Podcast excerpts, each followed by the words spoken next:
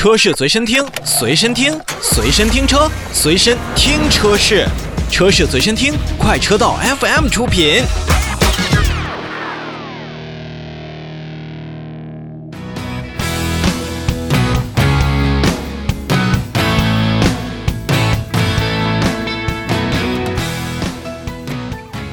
我们一起看近期上市的车辆。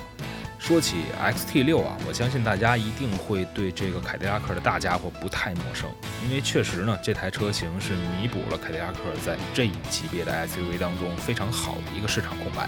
而且在售价当中呢，虽然我们说它的售价从指导价上也是大概三十大几和四十多万这样的感觉，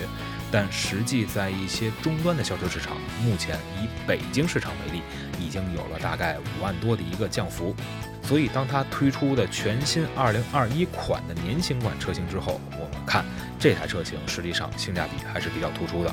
首先，先为大家介绍一下2021款的凯迪拉克 XT6 到底有多少款新车，一共是有十四款，售价区间是从三十八点九七万元一直到五十四点九七万元。它主要是分为了六座和七座，以及两驱和四驱可选。那具体在外观方面呢，确实在新老款的这个车型当中呢，没有太多的这种变化，还是采用了目前凯迪拉克家族啊非常喜欢的这种前脸和整体的这种设计风格。那在腰线、包括车尾灯以及车辆的这种啊外部的任何一个区间呢，都会很容易的发现，这实际上凯迪拉克的车型的辨识度还是非常高的。在内饰当中呢，新车也是采用了像液晶仪表。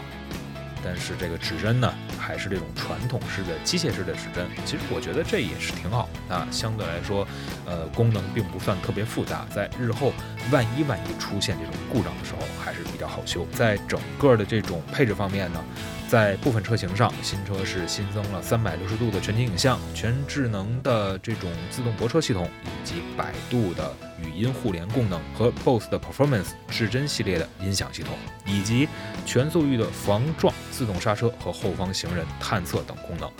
那基本上也是进行了一些舒适性和安全性，呃，在整体的一个提高，那么也是算进一步提高了自身的一种车辆的这种性价比。刚才也提到了，凯迪拉克的 XT6 虽然它的官方售价还是相对来说要高一些。但是经过了市场的竞争以及真正的市场指导价和市场的落地价相比较之后呢，你会发现，不管你是买一个低配还是买中配，那其实 XT6 对于六座和七座的消费者而言，还是相对来说比较具有吸引力的。